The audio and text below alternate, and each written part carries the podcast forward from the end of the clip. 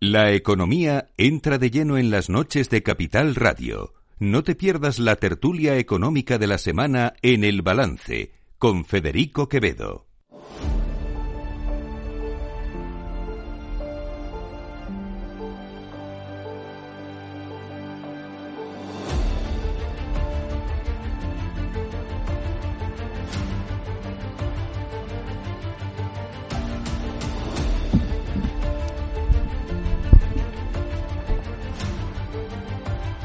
Pues vamos allá con nuestra tertulia económica de este jueves 11 de enero de 2023 con Juan Carlos Lozano, buenas noches. Fernando Pinto, buenas noches. Buenas noches. Y Santiago Sánchez, buenas noches. Muy buenas noches. Menuda semanita y nos la queríamos perder. Hemos tenido de todo, ¿eh? Hemos tenido de todo. No, no ha faltado nada. ¿Queréis empezar por lo de Grifols? A ver si sois capaces de explicarme lo que yo eh, reconozco que en esto soy un absoluto analfabeto financiero y, no he entendido nada. Primero, o sea, a mí ya lo de que una, una empresa de análisis que trabaja en corto se llame Gotham City me, me, me tiene muy... Me digo, a ver, aquí hay... No, o sea... ¿Qué pasa? Algo no me, no me cuadra. Gotham City, ¿cómo que Gotham City? Ahora va a salir Batman por aquí y Robin. Gotham, Gotham es una firma de, de inversión que trabaja en posiciones bajistas, lo cual es legal, hay que recordar a nuestros oyentes que es una práctica legal.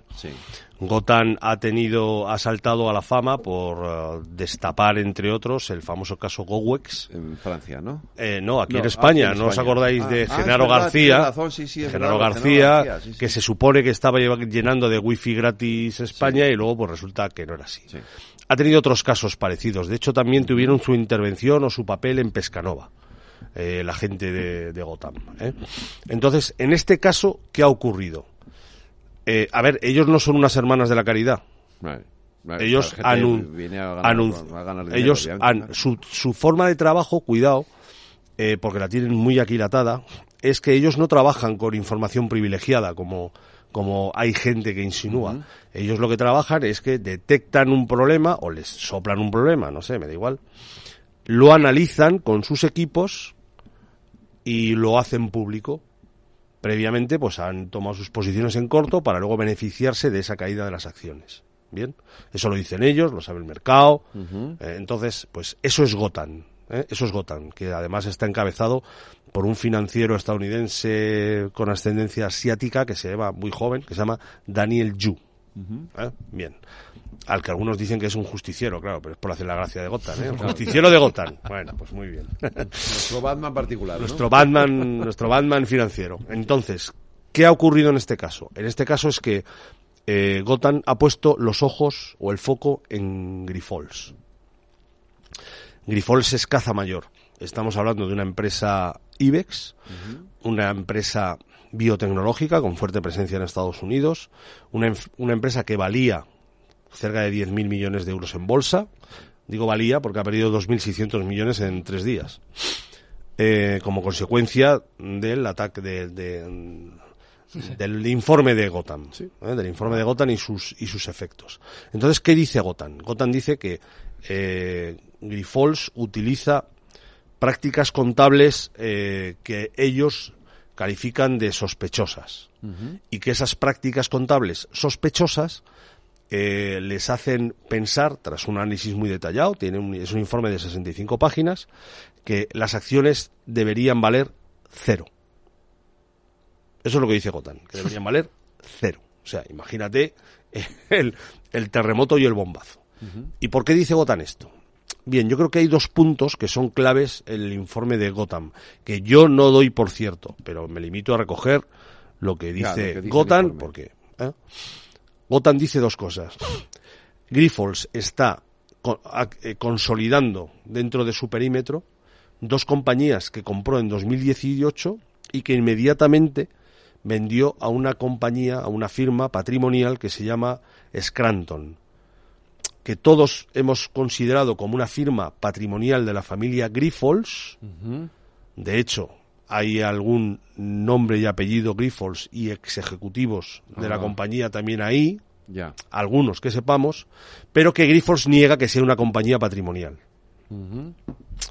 Al hacer esa consolidación, eso le permite a Grifols al consolidarla, aunque no tenga un cero, una participación directa en ellas, en estas dos firmas, que son eh, Biotest y AEMA, eh, al, al, al, poderlas consolidar, lo que hace Grifols es que se apunta unos beneficios de noventa y tantos millones, ochenta y dos millones creo que eran, y reduce su deuda en novecientos y pico millones. ¿Eso qué le permite? Claro, actúa sobre el numerador y el, y el denominador del endeudamiento. Pues le permite, según dice Gotham, eh, pasar de tener una deuda de seis veces el EBITDA a una deuda que podría ser entre diez y doce veces el EBITDA. Vale. Lo cual es, si eso es así, pues sería casi insostenible. Bien, vale. Eh, y ahora viene la segunda parte del problema. La segunda parte del problema no es como se empezó a pensar al principio en la consolidación. ¿Por qué consolidan? ¿Por qué no consolidan? Eh, en, el, en prensa ibérica publicamos que el problema realmente estaba en, en Scranton, en la considerada patrimonial. La patrimonial. Y de hecho, la CNMV, tal y como, ha como publicamos y como ha reconocido hoy la empresa en una conferencia con analistas, eh, la CNMV le ha enviado un requerimiento de información a Grifols, tiene 10 días para, para satisfacerlo, eh, exigiéndole saber quiénes forman parte de la patrimonial Scranton. Grifols dice que no es una patrimonial familiar, la CNMV exige información para saberlo. Según dicen, hay miembros de la familia Grifols. hay miembros de la familia Grifols y hay, como he dicho antes, ex ejecutivos y ejecutivos uh -huh. de la familia Grifols. Pero claro, hay veintitantos accionistas y realmente se saben tres o cuatro nombres. Sí, hay 22, ¿no? si no me confundo. ¿Por qué eso es clave? Porque eh, si realmente se demostrara que es una patrimonial, ahí podría eh, llevar aparejado, no conozco la legislación española, sanciones de tipo penal o, se, o sanciones de tipo eh, civil, sanciones, multas, etcétera. Porque considerarían que es una realmente la, la, operativa entre una empresa y una patrimonial siempre es muy complicada, ¿no? Uh -huh. Porque eh, siempre está la sospecha de que, de que estás trasvasando a la patrimonial eh, o estás consiguiendo o haciendo que la patrimonial se enriquezca de alguna manera eh, no correcta, ¿vale? Entonces, tal y como ha señalado la CNMV, el foco está puesto en Scranton y eso es lo que todo el mundo está esperando que se dilucide. dilucide. dilucide. Uh, y yo creo que espero haber aclarado un poco esto. Es complejo, lo has explicado Muy fenomenal, Vamos. Juan Carlos. Lo has de verdad, ¿eh? lo has explicado fenomenal porque es complejo. Es complejo uh -huh. y sí, requiere. Sí, es complejo. Vamos a ver, voy a ver si soy capaz de ordenar mis ideas. Yo aquí veo varios problemas eh, propios de la compañía eh, y, y, y, externos o de cara hacia afuera. A ver si soy capaz de, de, de decirlo correctamente. Creo que hay un problema, uno, por empezar por el más leve, de comunicación de la compañía. Oh porque yo creo que ha tenido comunicados que en mi opinión han sido erráticos y que no han contribuido ni a calmar el mercado ni a proporcionar explicaciones eh, importantes para la segunda cuestión a la que quiero llegar. Eh, proporcionar transparencia a un conjunto de operaciones y de vinculaciones, sobre todo en lo que tiene que ver con el perímetro contable y con la posibilidad de alterar el radio de endeudamiento de una compañía que tiene ya un endeudamiento estructural uh -huh. importante, y como muy bien ha apuntado Juan Carlos, eh, si se considerara eh, que pues que no procede el, las explicaciones de la compañía, elevaría el ratio de endeudamiento hasta una situación que hace insostenible, mmm, sobre todo pensando, ya no en el corto plazo, pero pensando en el largo plazo, cuando tiene que refinanciar más de 3.000 millones el año que viene, con lo que va a implicar en elevación de, de prima de riesgo, etcétera, etcétera. Entonces, problema de comunicación, problema de transparencia, y entiendo que también un problema de gobernanza de la compañía. Por, apun por apuntar, o sea, eh, Grifols, por desgracia, siempre sale eh, en los últimos puestos de los rankings de gobernanza. ¿eh? Co cojamos el de la CNMV, cojamos sí. el que sea. ¿eh? Vale, entonces, todo esto, pensando en el inversor, o sea, ¿qué te genera inmediatamente? Algo que es gravísimo en los mercados financieros, que es la pérdida de confianza. Mm. Si los inversores pierden la pérdida de confianza en una compañía, eh, olvídate. Porque de verdad tienes un problema. Y por eso eh, el repunte de ayer yo tenía la sensación que era eh, puramente coyuntural pero que hoy después de unas explicaciones a los analistas que no han sido capaces de satisfacer eh, pues su demanda de información y que además con el, lo que hemos conocido, ¿no? Lo que lo has mencionado correctísimamente, el, el comunicado de la CNMV, ¿no? Solicitando información eh, y con un plazo de 10 días, pues mm, es complejo. Y para mí mm, la clave es cómo va a ser capaz de explicar la compañía este mm, complejo entramado de, eh, de, transacciones, por un lado de, de, ventas y compras de la compañía, de compañías filiales, que, que son proveedoras de Grifols, y las prácticas contables y la aplicación del beneficio eh, y, y, el, y, su impacto en el endeudamiento. Y ahí es donde yo creo que, como tú muy has apuntado, radica es todo. que yo creo que hay, hay una clave importantísima en el día de hoy que decía Santiago que ha sido la reacción de la bolsa, ¿no? Claro. Porque es que Grifols, 17 casi. Claro. Grifols sí. remitió a las explicaciones que iba a dar el equipo directivo que ha estado en pleno, ha estado en pleno, hasta el presidente, la vicepresidenta, uh -huh. el director financiero, han estado eh, los cinco máximos responsables de Grifols dando o tratando de responder a los a los inversores, a los analistas, pero ha sido curiosísimo porque yo he seguido eh, en el minuto a minuto la sesión y al principio mmm, estaba como cayendo desde por la mañana porque la reunión ha sido a las dos y media, estaba como cayendo un 4, un 5, bueno, una caída leve. Sí, pero... Ha remontado un poquito cuando ha empezado la conferencia, ha caído un 2 y ha acabado cayendo, como decía Santiago, un 17%. Ajá. O sea, eso lo que quiere decir es que el mercado no se ha creído las explicaciones. Deja apuntar una cosita más, y ya termino, y, y no le quito tiempo a, a, Fernando. Bueno, yo... Eh, también, además de estos problemas, eh, me preocupa la actitud del regulador, de la Comisión Nacional del Mercado de Valores. Uh -huh.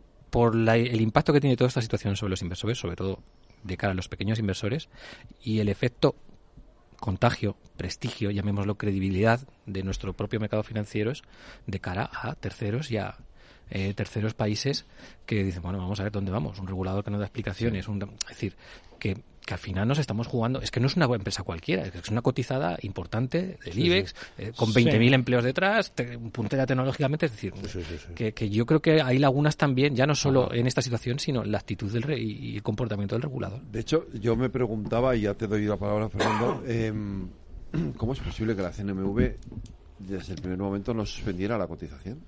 Claro, y más cuando yo creo que... es un gran debate. ¿eh? Aquí hay un problema de defensa, eh, lo apuntaba ahora Santiago, del pequeño inversor. Es decir, es que hay una serie de inversores que se han Sobre levantado... todo con, por eso. Claro, se han levantado con las acciones a 11,79 y las tienen a 9,82. Ah.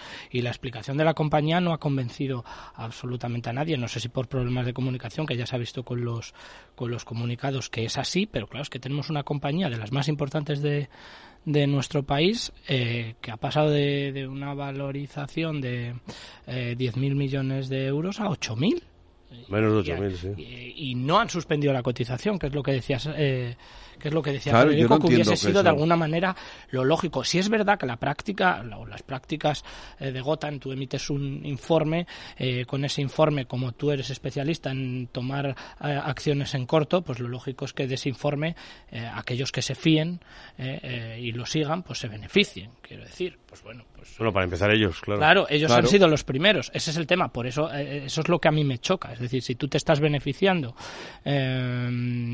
vía emisión de informes, informes. Algunos que... cálculos abuela pluma hablan de que se han podido embolsar en estos dos primeros días con las posiciones a corto pues unos 20 millones de euros. Que, Fíjate. Que yo tengo tengo mis, mis, mis reticencias con eso de las posiciones a corto porque es una cosa que bueno, aunque uh -huh. uno trata de entender eso de vender sin tener y, y, y le cuesta, pero pero bueno, eh, puesto que es legal, eh, pues bueno, pues están están en su en su derecho de haberlo hecho. Lo que no sé es la Comisión mm, también Nacional del Mercado de Valores si no tiene que entrar eh, de lleno a ver si realmente el informe que plantea eh, Gotham eh, tiene algún algún soporte. Yo sé que el, problema de la deuda, que me la, vamos, yo no sabía muy bien cuántas veces el EBITDA, pero hablabas de 6 y que va a pasar a 10.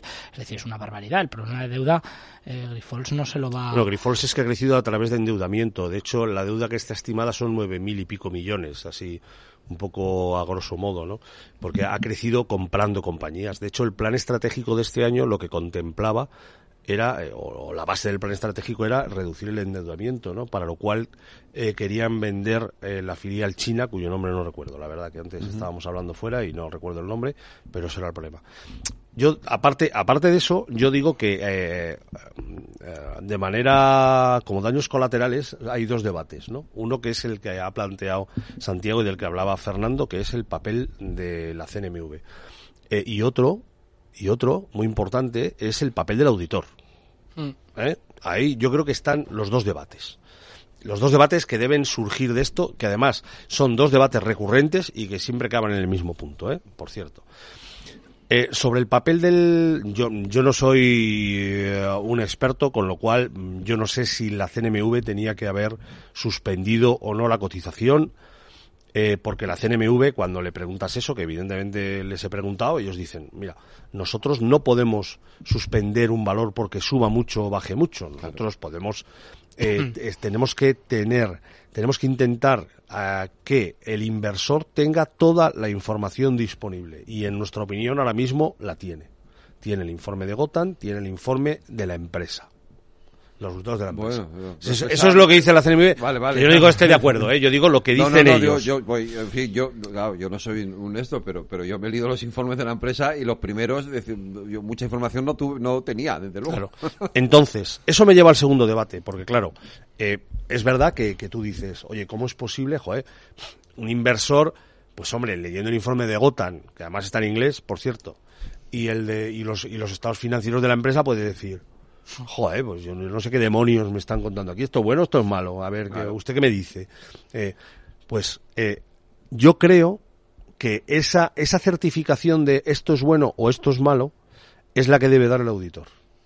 A ver, yo creo que Eso esa es mi opinión. algún tipo de miedo tiene que tener de alguna manera Grifols cuando ya ha anunciado que no solo su auditor principal va a ser KPMG cuando llevan trabajando con KPMG eh, 20 años y va a pasar a ser KPMG y Deloitte, es decir, Pero KPMG y Deloitte o, Deloitte, sustituye. No sé si finalmente yo creo que sustituye. Tienen que rotar cada X tiempo. Sí, cada X tiempo rotan además. Bueno, quiero decir, bueno, es que al final cuatro años me parece, no recuerdo. O siete, no, bueno, sí, da igual.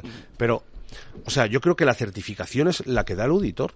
O sea, como si tú eres un pequeño inversor, eh, ¿dónde puedes acudir a una fuente que te diga, oye, esto, esto está bien?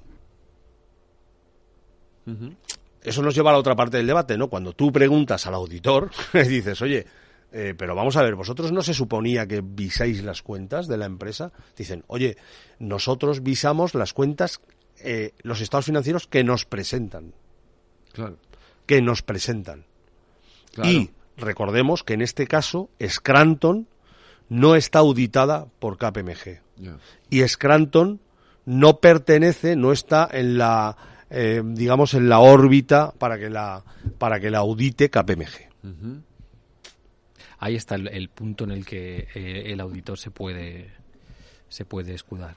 Bueno, y donde siempre se escuda, de hecho. Es donde siempre se escuda, ¿no? Yo, aquí, información que me pasan. Casos, casos, que, casos de este tipo que hayan tumbado a un auditor, o sea, hay que remontarse al caso Enron y Anderson Consulting. Vamos, es, poco, pero, pero, de todas formas, no merece un análisis, una sociedad que eh, está participada por la familia dominante de la compañía y que adquiere una empresa que son eh, que te proporciona el 40% del plasma que tú utilizas. De tus beneficios. De, o sea, de, verdad, no tiene un, no tiene un, un o sea, vamos, poniéndome en la piel del auditor, o sea, alguna explicación o alguna advertencia habría que hacer pienso yo. Mm, bueno, al final sí.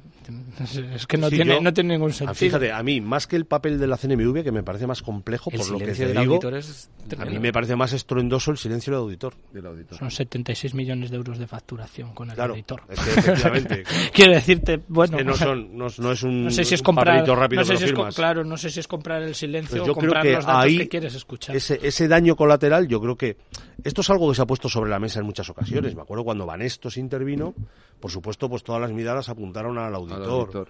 Eh, Pescanova, eh, en muchos casos. Y de hecho, ha habido algún, alguna repercusión penal para auditores particulares de la empresa, no para las firmas, no para las firmas de auditoría.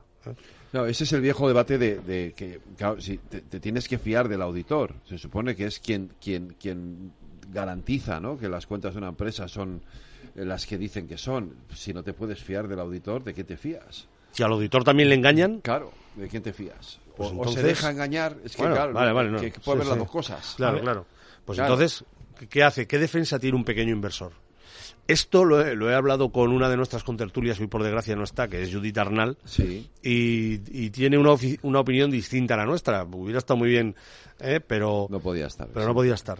Pero, pero yo creo que es un tema, mm, para- en mi opinión, yo creo que este debería ser el segundo gran debate que, que debería venir. Oye, ¿cuál debe, cómo debe, ¿cuál debe ser el papel de una auditoría, de una firma auditora?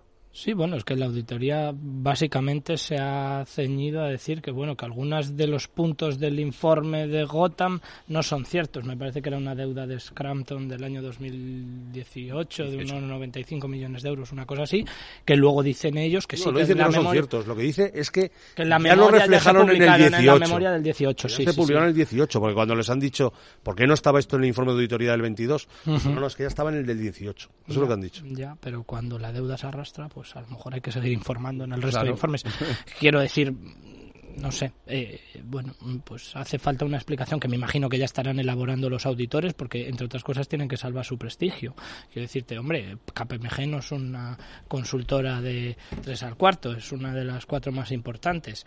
Entonces, mm, bueno, yo creo que ahora mismo estarán trabajando por, por mejorar las explicaciones o al menos dar una explicación o una contrarréplica al informe de Gotham que tenga cierto sentido y que se base en los datos que hayan entregado en los últimos informes que hayan Es realizado. que se, se va a escrutar, o sea, en el presente y en el futuro. O sea, Sí, sí. se va a escrutar el informe eh, que haga el auditor, lo que haga la CNMV, es decir, hay un foco puesto sobre la CNMV y, y- y cómo actúe y qué informe y cómo lo haga, y una volatilidad que va a tener la compañía en su cotización en bolsa en el 2024 que va a ser Tampoco sé inevitable. o hasta sea. qué punto KPMG podría acusar de alguna manera a Grifols de haberle entregado mm, los datos mal o Grifols a Pues mira, KPMG de falso Pues testimonio. mira, yo, Quiero Fernando, decir, ahí te voy una- a poner un ejemplo reciente donde el auditor, eh, eh, que además es que Mm. fue KPMG, Sí.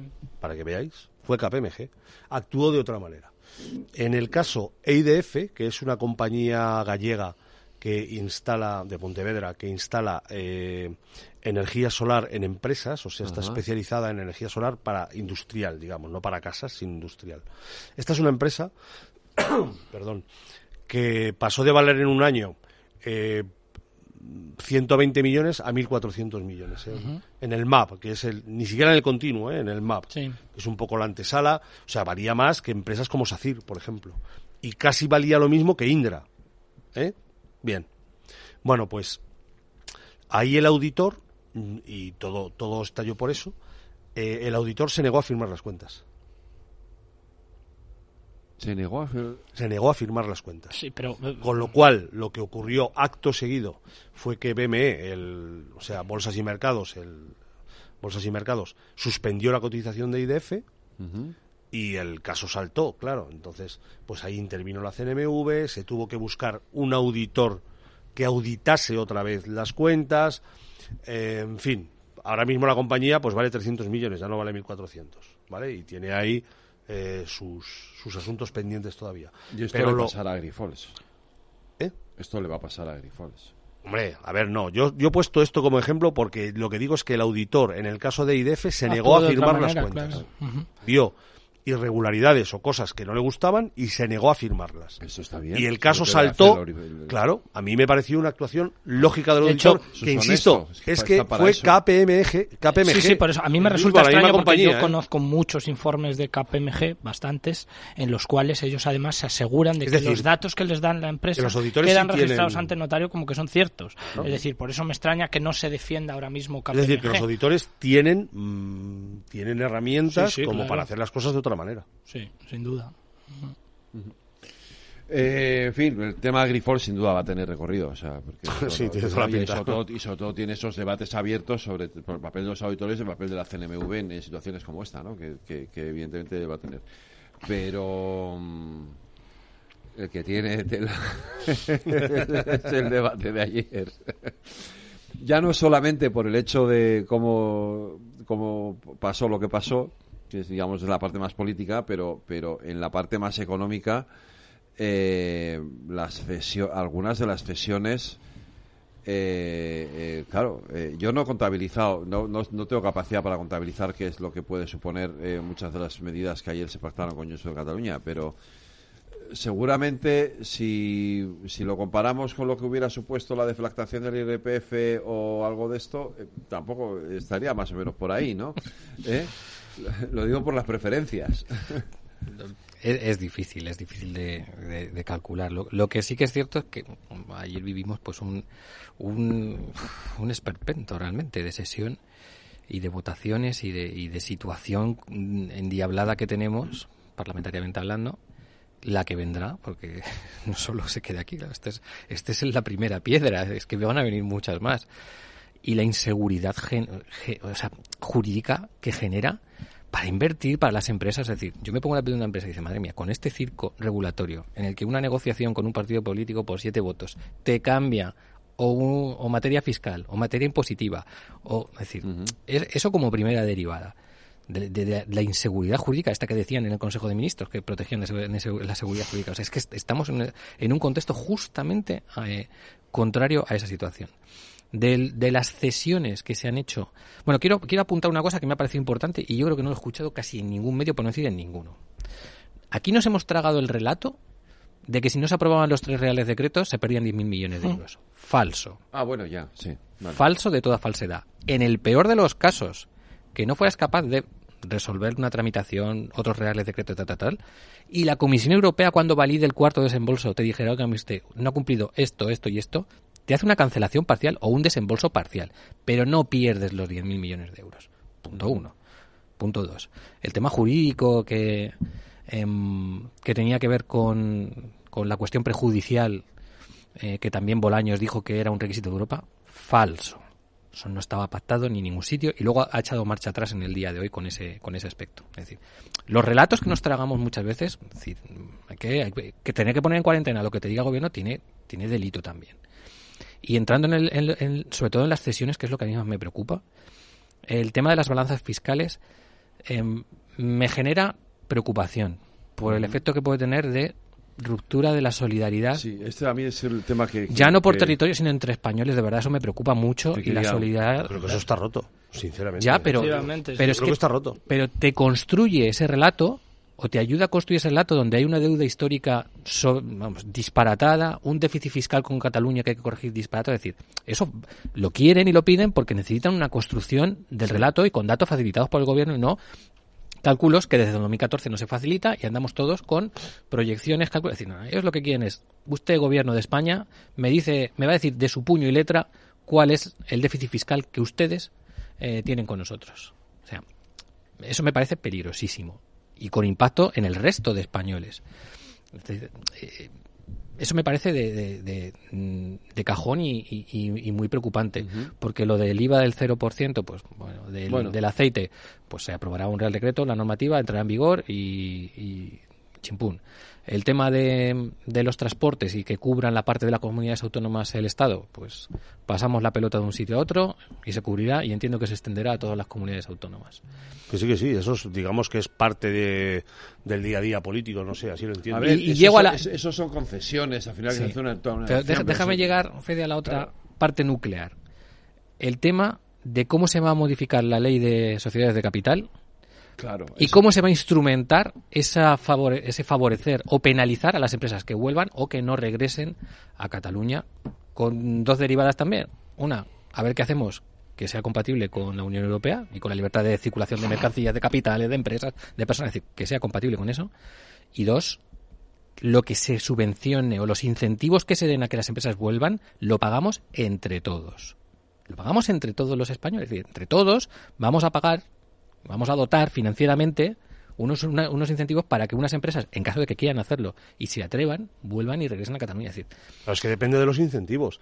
¿Por qué el incentivo que, son fiscales? No tengo duda. Claro, pero incentivos fiscales. pero que los, pero que lo, ha dicho, lo ha dicho Miriam Nogueras clarísimo. Claro, que sean incentivos fiscales. Bueno, claro, tienen que ser incentivos fiscales de su parte de la parte de la Generalitat, ah, del gobierno catalán. Recuerdo lo, lo, todo lo que ha dicho, todo lo que ha dicho todo lo que ha dicho este gobierno de los beneficios fiscales de la Comunidad de Madrid a las empresas. Ahora el No, pero esto ahora- no es dumping fiscal. Ah, es que no aquí estamos hablando, fiscal, aquí ¿no? estamos hablando de otro tema. Entonces Vamos a ver, siempre, fiscal, siempre, claro. siempre Depende de quién lo haga, ¿no? juegan con una, vamos a, a- a mí, para empezar, obligar a cualquier tipo de empresa a establecerse en un territorio determinado, incentivándole o no. A mí esto no me parece más que una medida, eh, vamos, no me atrevo a decir ni que sea socialdemócrata, esto es comunismo del peor. Es decir, ¿quiénes son ustedes? Primero, eh, a nivel europeo existe libre circulación de capitales, por tanto ya no sé muy bien si ustedes lo que están, eh, lo que están tratando de, de establecer tiene o no.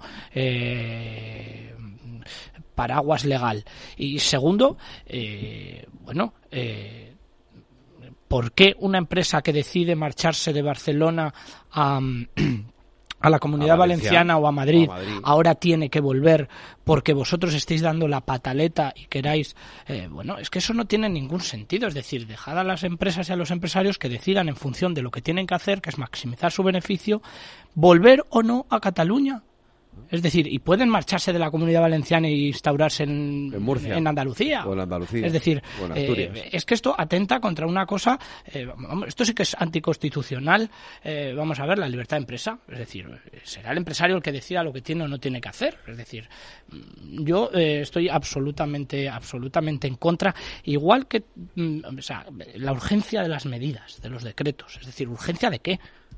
O sea, la, la urgencia es, la urgencia es- la urgencia es que, que- que- que tiene que seguir gobernando este señor que se llama Pedro Sánchez y que si no, eh, pues, pues, pues, pues, pues, pues, pues se le va a complicar la legislatura. Es más, eh, miembros de su gobierno, aunque ya no son de su gobierno como tal, Podemos, eh, pues ayer decidieron vengarse porque no es más que rencor hacia el nuevo partido Sí, claro. político que representa a la misma masa social, que es Sumar, eh, pues deciden votar que no. Y esto paraliza eh, la economía de un país, genera incertidumbre, genera eh, inseguridad eh, jurídica, que es lo peor, porque la inversión extranjera directa ya veremos lo que ocurre. Y, bueno, afortunadamente, como bien dice Santiago, no nos tenemos que creer el discurso de es que ya no vamos a recibir los 10.000 millones de euros. Bueno, es que esto no sé de dónde salió, pero eh, no tiene ningún sentido. Se desbloquea todo. Eh, sí veo cierta paralización por parte de Europa, mm, es decir, viendo, viendo cómo miembros del gobierno de España eh, bueno, y Pilar Alegría el otro día eh, decía, no, es que a lo mejor nos planteamos desde el gobierno eh, eh, obligar, no sé si fue el verbo obligar, pero, pero in- incentivar de forma no muy amigable a las empresas que salieron de Cataluña tras el proceso a que vuelvan a la misma. Pero bueno, pero, pero, pero, pero ¿en qué momento un, un gobierno tiene que hacer este tipo de declaraciones? Eh, bueno, pues no sé, yo esto ya... eh, Pero yo, déjame que, que, Sí. que haga de Pepito Grillo una cosa que has dicho, eh, que es lo de, lo de la confianza y tal, porque ayer, sin embargo, nos sorprendió eh, una emisión de 15.000 millones de euros de bonos del Estado con una demanda que fue la segunda mayor de toda Europa, eh, Pero es- Italia pero- y después pero es- España. pero es que es obvio que tiene una gran demanda. Uno, por, el, por la remuneración que tiene.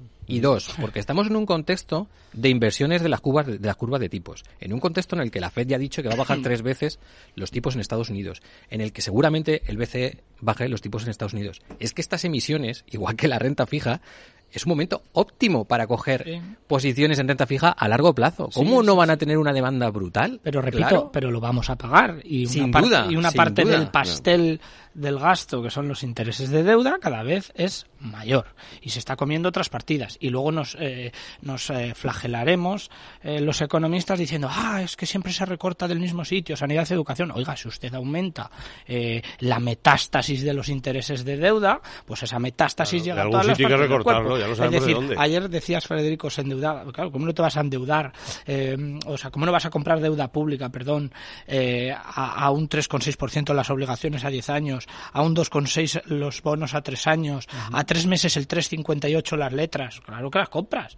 Es decir, bueno, eh, malo será. Es la famosa frase gallega, que España no pague. Pues claro que la compras. Pero, pero si te fijas, eh, no ocurre con el bono mexicano, que te pagan el 10%.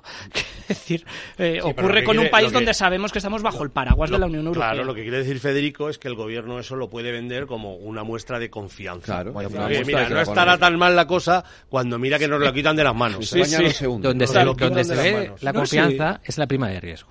La prima de riesgo, Portugal tiene una prima de riesgo inferior, casi 40 puntos a la española. Y Grecia ha estrechado su margen con la nuestra. La evolución de la, de la prima de riesgo eh, griega, igual Fernando es capaz de sacar el dato, pero se ha estrechado muchísimo con respecto a la española. Es decir, es que Claro, pero también es verdad, también es verdad que la prima de riesgo española mm, está a unos niveles, bueno, pues poco relevantes. Muy razonable. A 100, a ciento y poco, no sé a cuánto estará ahora. Sí, a 102. La española 102. está a O sea, 102. la portuguesa Claro. estará en 60 puntos y la Ya, griega, pero- la griega nos ha Pero comido aquí el terreno. acordaos de que cuando estuvieron a punto de intervenirnos como país, la, la prima a estaba a 300, 600. a 600, es verdad. 600 largos. Es que la situación no tiene nada que ver Ya, con lo que ya, vivimos ya, en por 2023. Pero donde lo mides es en la prima de riesgo. Y en que tu diferencial, hay otros países que se están comportando mejor que tú. y, bre- y países a los que normalmente nos referimos en cierta manera despectiva. Y uno de ellos es Portugal. Son y, países- y- y el sí, estrechamiento de No son Grecia. países No, progresistas. Grecia Cuando ya mira- va bajando hasta en 120 y No, se pondrá en 100 a finales de este no año. es un país, no, pero no es un país progresista. No es que no, sumar. no, no lo entendéis. No lo entendéis. No tiene a sumar. No es un país No sé, no sé. socialdemócrata, pero Todavía tengo necesidad Ah, de es que me definan. ya está superado. Yo tengo la necesidad de que me definan que es el progreso. Porque, La socialdemocracia ha quedado superada. sí, sí. En fin, volviendo, vol- re- volvemos al tema de los decretos, ¿no? Y sobre todo a la parte, eh, es decir, a- me, me- me- me parece, es decir, de- a- yo creo que de todo lo que decíamos todavía hay tres medidas que para mí son las más graves, ¿no? Que es la del tema de la inmigración, el tema de las balanzas fiscales y el tema de las de la ley de sociedades, ¿no? Eh, pero so- es posible sacarlas adelante. Quiero decir, eh, eh, la- yo decía, la ley de sociedades, es decir, eh, al final esto rompe, choca con todo lo que es eh, eh, la, la base o el fundamento de una economía de libre mercado. Es decir, eh, eh, Europa dirá, eh, eh, ch- Es lo que espero yo. por ahí no se puede ir, ¿no? Digo yo, Yo, no lo, sé. veo- yo lo veo complicadísimo embarcarnos ahora en una tramitación para modificar todo Yo esto. creo que depende de los incentivos que ofrezcan, ¿no? Quiero decir. Pero, pero, eh, pero vamos a ver, pero qué, pero, eh, ¿qué incentivos vamos a financiar entre todos? Porque está dentro, o sea, al final es que lo financiamos entre todos. Claro. Para que unas empresas que libremente han decidido marcharse regresen o para multar y sancionar a las que no lo hagan. Es que eso es distinto. O sea, Me da igual cualquier, cualquiera No, de los no. dos caminos. O sea, yo, decir, eh, en fin, que no soy. Yo creo que una cosa es incentivar la Y vuelta y otra es multar. Claro. O sea, si tú multas, lo que estás es atacando directamente a la libertad de movimiento de las empresas y eso es anticonstitucional.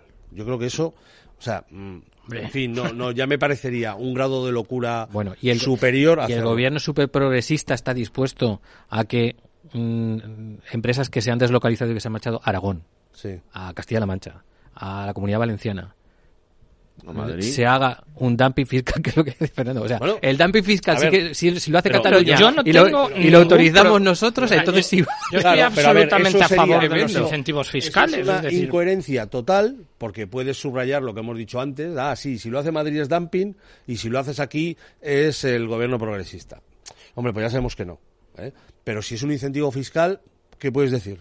Que sí, que puedes subrayar la Ah, incoherencia, pero poco más, ¿me entiendes? Lo que- lo que- Otra cosa es que digas, es que como no vengan, les vamos a obligar y además les vamos a sancionar. Que es lo que pretendían desde un principio. Bueno, yo creo que más por eh, exaltación ante los micrófonos. Yo a mí- cosa. yo a mí que el me que- cuesta pensar que, bueno, incluso en este gobierno me cuesta pensar que hiciera eso de verdad. Yo a mí que el marco normativo y fiscal de Cataluña eh, favorezca el establecimiento de nuevas empresas, A mí, claro, a mí pues sí. estupendo. Yo, yo no tengo me ningún problema, pero el problema es que Eh, nos no, no, están desviando que- del debate, que estamos confundidos. Vamos a ver, Claro, estamos claro. centrados en 9.000 empresas que por culpa de un proceso, o como quiera que se llame el, Se el, el invento este, se fueron de Cataluña y no estamos preocupados por 26.207 empresas que desaparecieron y se disolvieron el año pasado en España.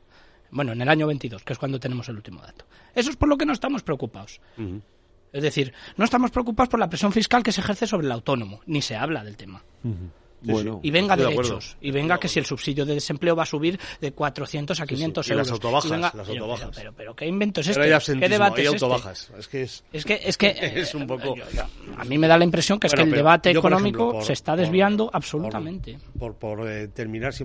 lo del lo del lo de los incentivos fiscales, siempre me acuerdo de la intervención de, de Isabel Díaz Ayuso en Cataluña cuando le preguntó el periodista en un auditorio empresarial, le dijo, bueno, pero esto esto que hacen ustedes en Madrid, de ofrecer incentivos, de que bajan, de que tal, dice, eso no es un, un poco dumping fiscal. Y dijo ella, dice, Háganlo ustedes aquí. Efectivamente, y eso es lo que pueden hacer. O sea, Claro, háganlo O ustedes sea, aquí. entonces yo a eso, o sea, insisto, si lo que se ofrece en Cataluña son incentivos para que las empresas vuelvan, yo Vale. no tengo nada que decir. Otra No, cosa es que hagan pero, otro. pero que estén todos, pero que estén todos en las mismas condiciones. Ah, bueno, todas. Quiero decir, Todas quiero las decir- catalanas, no son las que vuelvan, claro. Sí, la diferencia es básica. Es ¿No? que el dumping fiscal de Ayuso le permite ganar elecciones No, por mayoría y absoluta. también las, el las dumping comunidades, quiero fiscal decir, de que, Cataluña. que ¿no? si, que si Cataluña pone, un, dam- pone unas condiciones o un incentivo fiscal para que una empresa que está en Madrid vuelva a Cataluña, Madrid puede decir, no, yo te... Eso... Y, No, claro. ¿Cómo es? Hombre, Eh, dentro del- En el, en Pero- el, pero en el vamos a ver. Envido y- más. Y, envido más. Pero es que la, contrapartida de todo este dumping es el gasto fiscal y las políticas públicas que se van a poner en marcha. Si va en detrimento de las políticas públicas, Ah, que es lo sí, que yo estoy diciendo, vamos a ver, la señora es Díaz problema. Ayuso establece una serie de medidas fiscales que favorecen el establecimiento de empresas en la Comunidad de Madrid, Sí. pero hasta el momento no se observa un recorte del gasto y un eh, y, una limitación de las políticas hecho, hay un públicas. aumento de los ingresos, es decir, hay un aumento de los ingresos. Es la teoría, o sea, eh, la no, no, teoría. en la teoría es la curva del Laffer, eh, que no se creen muchos economistas, pero que es lo que hay. Es decir, muchas veces cuando uno descarga fiscalmente, en este caso a las empresas, yo tengo ahora un trabajo hecho con el impuesto de sociedades, tú descargas, eh, te ubicas en torno al óptimo que tiene ese impuesto, un 20%, y entonces eh, pues te das cuenta que puedes recaudar incluso más, tener más ingresos fiscales y que esas políticas públicas tendrán que probarlo en Cataluña si es que quieren incentivar. Dinos, Y- Santiago, ellos quieren actuar. No, Miriam Nogueras ayer dijo que lo que quieren cambiar es el artículo 9 y el artículo 10 de la Ley de Sociedades de Capital. Es decir, estamos hablando del domicilio, no sé cómo lo. claro, estamos sabiendo sin saber cómo lo van a instrumentar. Y con las declaraciones verbales. Lo que sí sabemos es que ella dijo el artículo 9 y el artículo 10, que son los que tienen que ver con el domicilio y dónde de- de ubicas el domicilio, si es. en la, dónde tienes la dirección, dónde tienes el centro de producción. Es decir, que, que estamos hablando de modificaciones de una ley importante y de artículos importantes y que esto tiene impacto ya no solo en Cataluña, sino en el conjunto. Y luego, pues a ver, efectivamente, Cataluña dentro de su autonomía fiscal puede hacer lo que quiera. Otra cosa es que se instrumente de otra manera distinta, que es a mí el miedo que me da. Claro, claro. Es la sospecha que tenemos todos, claro, pero. Entonces, mm, porque eh, ya estamos viendo que lo que no van a hacer es pagar nada eh, a cuenta de su dotación presupuestaria que tengan a través del sistema de financiación autonómica. No- ellos no van, lo- y lo están demostrando con todas las medidas y todas las cesiones que están logrando, que todas son a aliviar sus gastos. Le, le pasamos rodalías, sí, sí, pero usted me paga aquí eh, lo que va a costar todo esto. Usted, eh, las comunidades autónomas, el bono, sí, sí, pero usted paga la parte también de las comunidades autónomas. Es decir, ellos lo que quieren es corregir ese déficit fiscal que ellos consideran que tienen, esa infra- infra- infrafinanciación que consideran Sí. que tiene y que, en mi opinión, desde luego, ni muchísimo menos, es una comunidad que, que tiene motivos para quejarse. Podrá estar a lo mejor un poquito Sí. infrafinanciada, pero ni por asomo, como Catalu, o sea, como la Comunidad Valenciana, como Castilla-La Mancha, como Andalucía, como Extremadura. Es que eso es su horizonte es completamente distinto. Pero esos son los dos artículos que Miriam Nogueras quiere tocar y quiere modificar. No sabemos cómo y, y tampoco se ha clarificado el cómo se va a, a tratar el tema de los, de los incentivos de los incentivos mm, y de qué tipo son los incentivos. A ver, a ver qué nos dice, a ver qué nos dicen. en Y es que. Esquerra ha protestado por esto, ¿eh? Decir, oiga, mire usted, y las empresas que se quedaron aquí Ah, bueno, se claro. fueron. Pues Esquerra, Esquerra ha protestado por eso y por el tema de la inmigración. Vamos a hacer una pequeña pausa para la publicidad. Hey, asistente, busca cómo proteger mis ahorros de la inflación. Hay aproximadamente 19 millones de resultados. ¿Quieres que los lea? Buf, mejor que no. Puedes seguir buscando entre millones de contenidos, pero un asesoramiento de calidad solo te lo dará un especialista. En Renta 4 te ofrecemos un servicio de asesoramiento gratuito siempre que lo necesites. Entra en r4.com y descubre cómo te podemos ayudar. Renta 4 Banco. ¿Quieres más? Lauri, decidido. La despedida la hacemos en Gandía. Prepara el bikini. Lauri, que en Gandía vive el ex de Jesse. Que nos vamos a Málaga. Lauri, que no. Que dan mal tiempo. A Bilbao. Pinchos y party. Lauri, una cosita. Que al final es despedida conjunta. Te hago administradora del grupo que no puedo más. En Renfe tenemos más de 1500 destinos para que siempre puedas llegar a donde quieras llegar. Nadie te da más. No todos los trenes son como Renfe. Renfe, tu tren. ¿Qué es ir más allá? Con Arval podrás llegar donde te propongas de la forma más sostenible y darle a tu empresa todas las soluciones de movilidad que necesite, asesorando con las mejores opciones de movilidad para las distintas necesidades de tu flota, con vehículos electrificados, bicicletas, coche compartido. Arval, la transición energética arranca aquí. Más información en arval.es.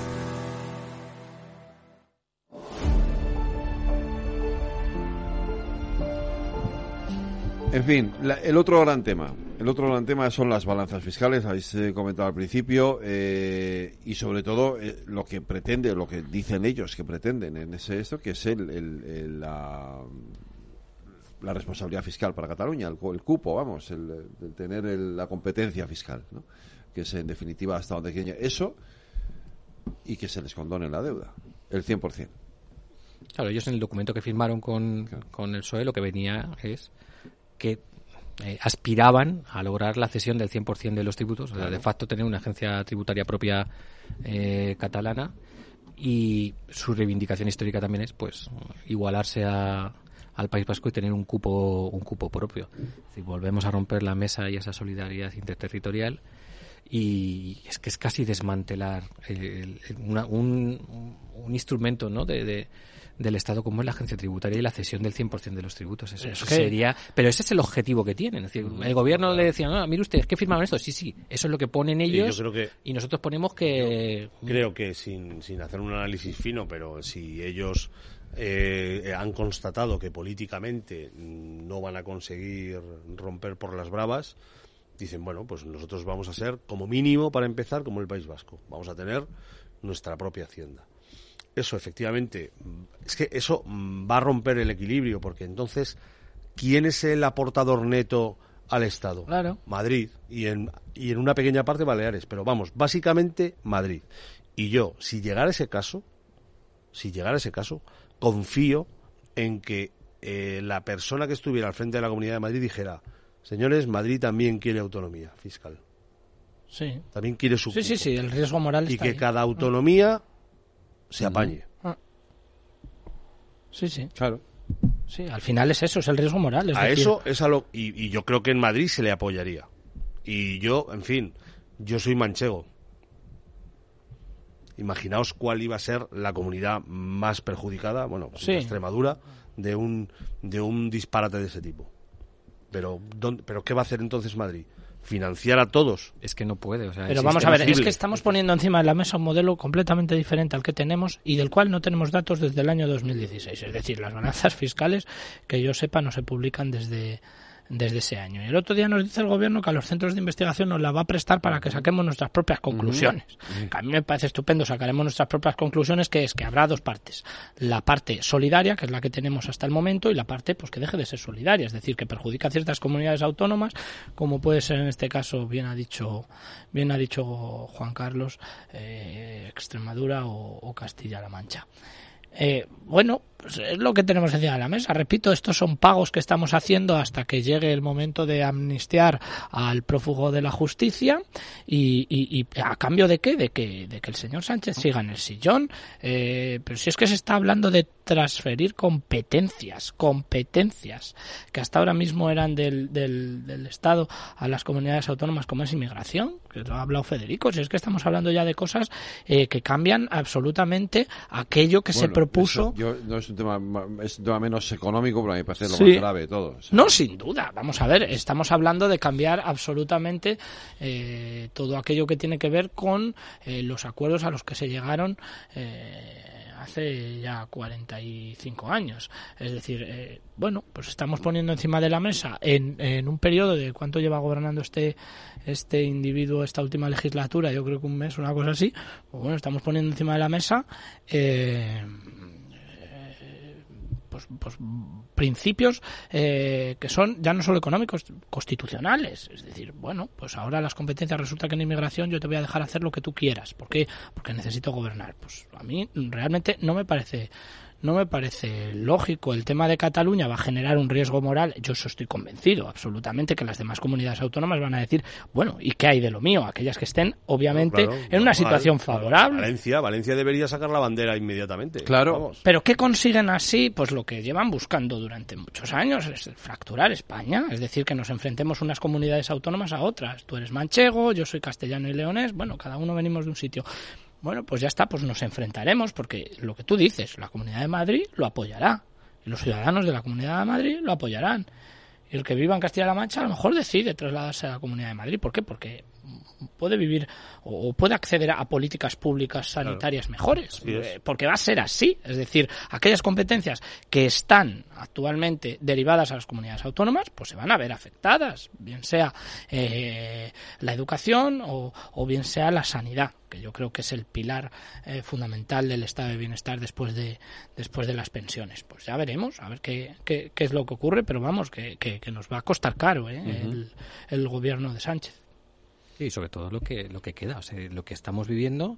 Yo te- la verdad que cada día estoy, mm, o, o igual me equivoco, pero yo creo que no vamos a ver un sistema de financiación autonómica ni vamos a ver una propuesta de, sistema. o sea, lo No, doy ya por ¿no? hecho que no la vamos a tener encima de la mesa. Eh, ha estado muy en el debate, pero yo creo por otro tipo de intereses de, de fracturar o dividir a las comunidades autónomas del PP más que para otra cosa. Pero eh, es tan complejo eh, cuando se ha querido abordar, a- o sea, se ha recurrido a grupos de expertos, requiere trabajo, requiere un esfuerzo y, y no hay un modelo. Es decir, eh, quien tiene que liderar eso, que es el gobierno, no tiene un modelo. Ni puede pedir a un tercero que presente un modelo alternativo porque los datos y la información para poder hacerlo la tiene la tiene el, el gobierno. Entonces, tengo estoy casi convencido que eso no se va a dar. Es decir, si hay una si se producen más cesiones al final lo que es incrementar unos desequilibrios y como estábamos comentando pues al final es que parece que te obligan a que tengas que hacerte medio independentista en otros territorios para poder pedir que qué pasa con lo mío. Es, decir, es muy complejo y sobre todo pues nos meteremos en, en una situación de debate de presupuestos que yo en el contexto que veo eh, tengo hasta dudas. Aquí comentó Alberto Oliver, Sí. mm, no vamos a tener presupuestos, ¿no? Eh, que nos generábamos un poco, eh, porque todos pensábamos que iba a haber una tramitación rápida de presupuestos y tal. Pues eh, casi le voy a tener que dar la razón, Es que lo va a tener muy complicado. porque el techo de gasto, o mejor dicho, la senda de déficit y deuda, cuando viaje ahora al Senado, Sí. va a ser tumbada. Pero, pero, pero, pues, si es que eh, yo lo que trato de decir aquí, he dicho que no era constitucional nada de lo que están haciendo. Hay unos principios tributarios, los cuales yo trato de enseñar a mis alumnos. Entonces, eh, si, si valen, que me lo digan, y si no, mañana doy otra cosa. Es decir, les hablo de la anatomía del caballo. Es decir, el principio de generalidad, el principio de capacidad económica, el principio de igualdad, el principio de justicia y el de eficiencia tributaria o, o, o, o valen para algo o no valen para nada, que es lo que aquí se está debatiendo. Es decir, esto no lo digo yo, es que esto lo han dicho los inspectores de Hacienda, que ya han sacado un comunicado, diciendo, oiga, mire, es que esto atenta contra los principios eh, tributarios fundamentales, esto que se quiere hacer. Entonces, bueno, pues alguien tendrá que poner orden aquí. Yo, vamos, cada día estoy, vamos, aunque me notéis algo indignado, luego en realidad la verdad que paso bastante de todo. Pero te quiero decir, es que yo hay veces que me da la sensación que estoy enseñando cosas que no van a servir para nada el año que viene. Cuando en economía del estado de bienestar uno está enseñando las competencias que tienen comunidades autónomas y gobierno central y entidades locales. Cuando uno está enseñando los principios tributarios. Cuando uno enseña el establecimiento del impuesto sobre el, el mercado y sus efectos, efectos de eficiencia y de equidad. Oiga, es que, es que estamos yendo contracorriente y yo no, no me quiero asustar.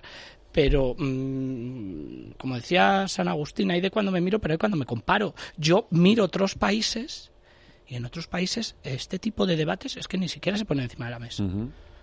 Y ahora, eh, eh, el principio, eh, vamos, a mí me preocupa sobre todo cuando el Partido Socialista tradicionalmente ha defendido los principios de capacidad económica y de igualdad, como principios tributarios básicos. Bueno, ese era el otro partido socialista. Bueno, el ex Partido Sí, Socialista. eso es. eso es. Ahora. Antiguo partido. El, Sí, sí. Pero el partido decir, antes llamado socialista. esto es lo que creo que tenemos que poner encima de la mesa y creo que eh, El cantante los antes llamado Prince, pues este es el partido Efectivamente. los, los expertos creo que tenemos que reivindicar un poco que, que, que- que, oiga, pues es que eh, aquí hay unos principios que usted no se puede saltar. Y si se los salta, dígame en qué basa este, este salto.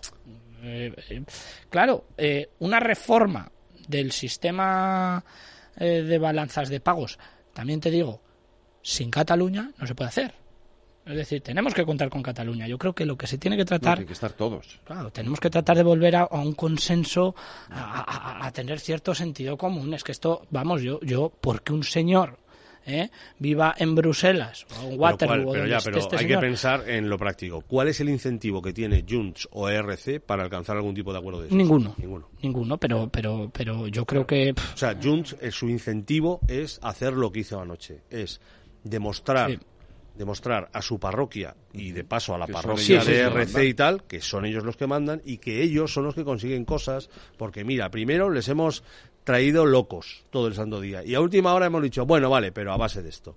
Y esto se va a repetir mañana, pasado, Y ya pasado, lo otro, ya otro. que lleve algo al y nos lo vamos a pasar pipa. Claro, Ya está, ese es su incentivo. Ni siquiera es solo para su parroquia, que por supuesto, Gamor, No digo para la DRC también y es para toda la parroquia Es para pasárnoslo por delante de las narices también al resto de los españoles, ¿eh? Sí, sí. Sí, porque al final es una humillación al resto claro. de, de los españoles. efectivamente, sí, sí, sí, es que es eso. Eh, Es decir, ¿nos habéis visto lo que somos capaces de hacer con siete votos? Lo que vosotros no sois capaces de hacer con 137. Tal cual. Sí, sí. ¿Así? Porque es así. Porque Luego- ya me contarás tú qué problema había para negociar eh, eh, las tres sol- las tres cosas que le pedía al PP al, al gobierno la deflactación del IRPF el IVA del el, el IVA de las carnes congeladas eso y, y- y no me acuerdo cuál era la tercera Eh, El de las ah, conservas, sí, el- no, la o carne, sea, el eh, pescado, eh, la ah, deflactación el- del y el IVA- IRPF. y el IVA y el IVA de gas y luz y todo eso ¿qué problema había en negociar eso? Pues ninguno, ni, ni Absolutamente ninguno. impacto económico relevante para Tampoco. la situación financiera. Vamos, y, sin emba- y sin embargo prefieres pasar es que se me los Es que el inte- demonios. el- el- Prefieres el- la humillación de que de que estos saquen Bueno, yo creo que eso es una estrategia más global. ¿eh? no, es una estrategia de detrás hay una reventar al PP, no, claro. no, os cuento lo que hay, porque esto me lo han contado a mí esta mañana. Es decir, cuando le dicen a Pedro Sánchez, negociamos con el PP, dice no. Al PP, en, el PP no puede ganar en esto. En esto solo puedo Ah, pues ganar ese yo. es el problema. Pues esta, es, esta es la, esa es la conclusión. Es decir, el PP no puede ganar aquí. No le podemos dar una victoria. La frase fue, no le podemos dar una victoria al PP. Sí. Pero es igual que cuando dicen, eh, por ejemplo, eh, no sé qué, eh, decía Yolanda Díez esta, maña- eh, esta mañana, no, pero es que claro, eh, se han opuesto el PP, Vox y Podemos. Hombre, el PP y Vox son la oposición. No pretendas que sean amigos de la humanidad y vengan aquí a ayudarte. Cubierto con este bar se Claro, juega, ¿no? es, que, es que- es que son cosas, son cosas que, que, que, vamos, pa- pa- pa- si se llaman oposición se opondrán. No siempre, se puede llegar a acuerdos y debería ser así, y sobre todo cuando estás gobernando con, con, con, con- con una amalgama de, de- de- Díaz, por cierto, que mañana nos va a sorprender con una subida del 5% del salario mínimo. El salario mínimo, es posiblemente. Es, tiene que buscar una victoria Sí. urgente, Claro, porque si hay una derrotada en el día de ayer, Es ella. Es ella, Yolanda claro. Díaz. Sí, sí, y sí. yo creo que Pedro Sánchez se ha dado cuenta que es un lastre para ella ahora mismo en el Consejo de Ministros. Sí, Claro. pero Sí. le interesa que esté ahí. Tiene que tenerla, pero se ha dado cuenta que es un partido, lastre. Tiene partido, tiene partido el bloque ese que está incluso más a la izquierda que él. Lo tiene, Mm. lo tiene fracturado. Ujú. Y a él le interesa seguramente darle alguna concesión a ella para que para mantener ese statu quo, ¿sabes? Y ya está. No, pero Eso le beneficia a él. va a ser va a ser complejo y el salario mínimo pues es como decía Fernando pues uno de los temas estructurales donde nos enredaremos ahora pero que es para darle una repensada también ¿eh? Bueno, vamos a ver, eh, yo siempre digo lo mismo, yo estoy absolutamente a favor de subir el salario mínimo. Ahora hágame usted una evaluación ex ante de cuáles van a ser los eh, posibles efectos sobre el empleo, sobre el desempleo y sobre la desigualdad. y analice usted la productividad Analícelo. Pero ¿sabes lo que van a hacer? Van a tomar la medida y luego van a esperar a que Banco de España, ISEAC, AIREF te den informes, pero que ya son eh, informes ex post. Es decir, ya Sí. yo ya he subido el salario, ya me he colgado la medalla y ahora a mí que me dice si vamos a destruir empleo o no vamos a destruir empleo. Totalmente. Es decir, yo estoy completamente a favor. Pero, pero, pero evalúe primero cuáles van a ser las consecuencias en el corto plazo. ¿eh? Y si luego ya, y si se pueden tomar en este momento, si es una medida eh, que realmente mm, pues, pues, pues haga falta. Es decir, un trabajador con el salario mínimo, 900 euros, le llega a costar a la empresa 1.900. Es decir, el coste empresarial eh, laboral eh, tiene, eh, tiene luego consecuencias en términos también de destrucción de empleo. No siempre, quiero decir. Eh, Yo no estoy en contra de subir el salario mínimo, pero cuando se sube hay que ver si es el momento primero Y segundo, evalúe ex ante qué es lo que va a pasar en términos de eh, obviamente se va a destruir empleo, pero ese empleo va a poder ser reabsorbido por el sistema económico tal y como estamos ahora, que se plantea una situación de debilidad en el crecimiento en los próximos dos, tres años. Pues, lo tendremos que ir analizando a lo largo de los próximos días, porque ahí va a estar y también esa negociación otra vez sobre el nuevo, de, la nueva reforma del subsidio del desempleo, claro, que porque Yolanda tiene que hacer algo con, este asunto. Lo seguiremos comentando. Santiago Sánchez, eh, Juan Carlos Lozano, Fernando Pinto, gracias a los tres. Cuidaros. A ti, un abrazo.